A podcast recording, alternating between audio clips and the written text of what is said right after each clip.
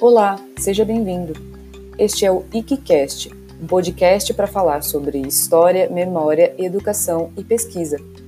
Este podcast é organizado pelos historiadores independentes de Carioba, um grupo autônomo da cidade de Americana, no interior do estado de São Paulo.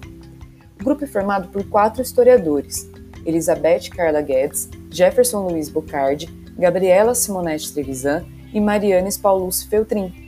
Entre as nossas iniciativas estão palestras, roteiros históricos e pesquisas sobre história regional. Fique agora com o nosso próximo episódio.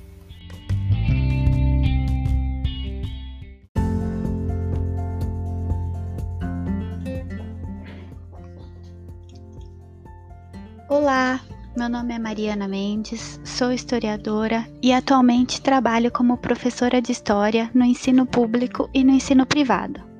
Fui convidada pelos historiadores independentes de Carioba para falar um pouco com vocês sobre história.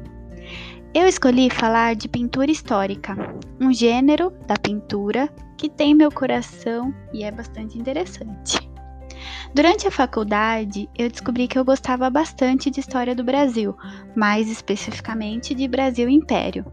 E durante meu trabalho de conclusão de curso, eu pude me aproximar mais desse gênero chamado pintura histórica. Naquele momento, eu escolhi trabalhar com um quadro chamado Juramento da Princesa Isabel, pintado por Vitor Meirelles.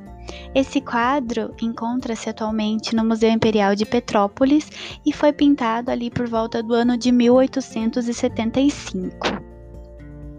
O quadro retrata a princesa Isabel jurando perante a Constituição brasileira que ficaria responsável pelo Brasil durante a ausência do pai, que partiria para uma vi viagem internacional. É, Dom Pedro II chegou a ausentar-se do trono por três vezes em todas as três, a princesa ficou responsável pela regência do Brasil.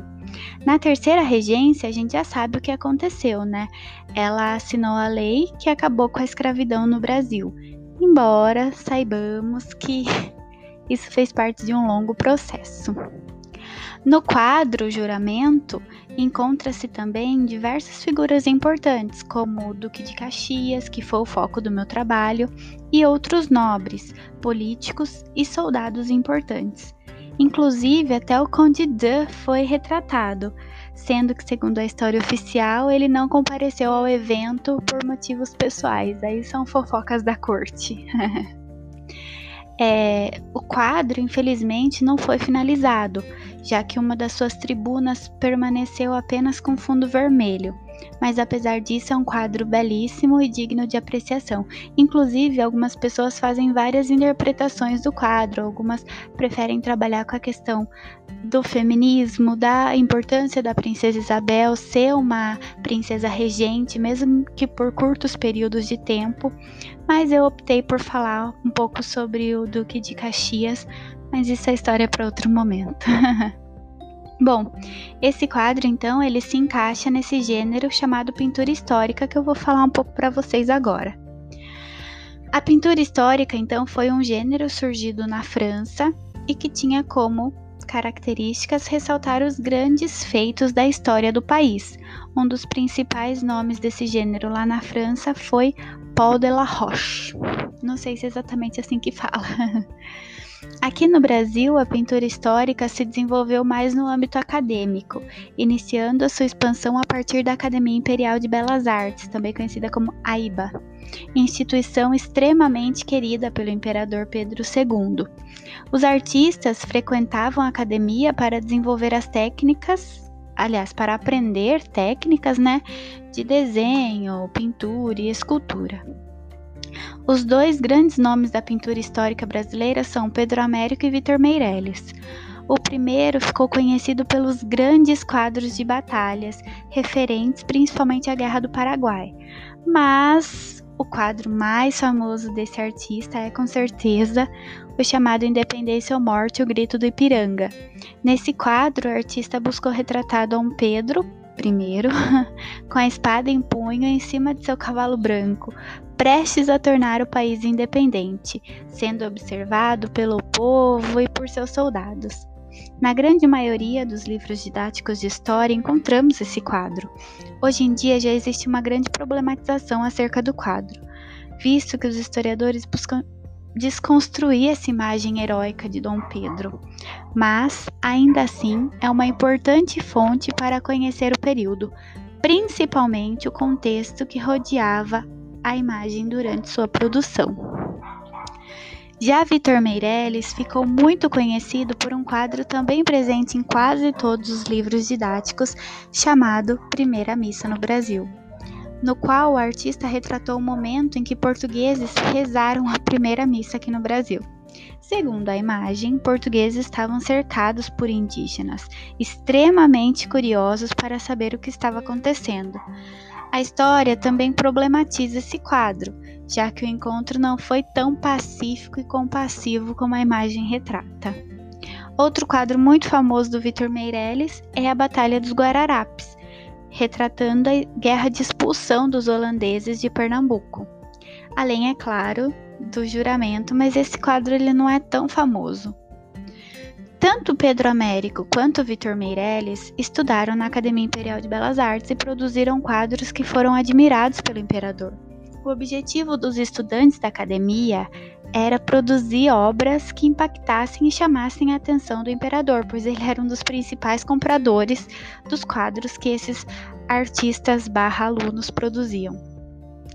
A pintura histórica utiliza-se da verossimilhança, ou seja, os artistas buscam retratar acontecimentos o mais próximo do real, mas colocando alguns elementos que transformam os acontecimentos em algo belo, grandioso. É, eles utilizam muito da sua subjetividade e eles querem passar uma contar uma história através do que eles estão pintando. Para produzir suas obras, os artistas precisavam estudar e informar-se sobre o evento que seria retratado. Antes da pintura histórica, o principal gênero que se desenvolveu na arte brasileira foi o barroco, movimento surgido na Europa no contexto da Contra-Reforma Católica. A arte barroca tinha como característica o forte apelo religioso e emocional, através de imagens que podem, até mesmo, serem consideradas tristes. O barroco teve grande força principalmente em Minas Gerais, na região aurífera, Ouro Preto, Mariana, São João del Rei, Tiradentes, mas também no Rio de Janeiro. Um grande exemplo do barroco carioca é a Igreja da Terceira Ordem de São Francisco, que fica no Largo da Carioca, no centro do Rio. Após o auge do barroco, não houve outro gênero que se destacou tanto assim durante os séculos 17 e 18. A pintura histórica acaba se tornando, então, no século XIX, um dos principais movimentos artísticos brasileiros. Claro que depois foi substituído por outros que foram surgindo. Inspirada na arte europeia, a pintura histórica desenvolveu importantes quadros que são bastante apreciados pelo público em geral e muitos utilizados durante as aulas de história. Os professores estão cada vez mais cientes do valor da, das pinturas do gênero histórico e que elas não devem ser consideradas meras ilustrações, mas que de fato também não demonstram o que realmente aconteceu. Portanto, elas devem sofrer críticas na sala de aula para propiciar ao aluno uma percepção mais complexa e completa das obras estudadas. Fico por aqui, espero que tenha sido legal essa conversa que tivemos. Até uma próxima!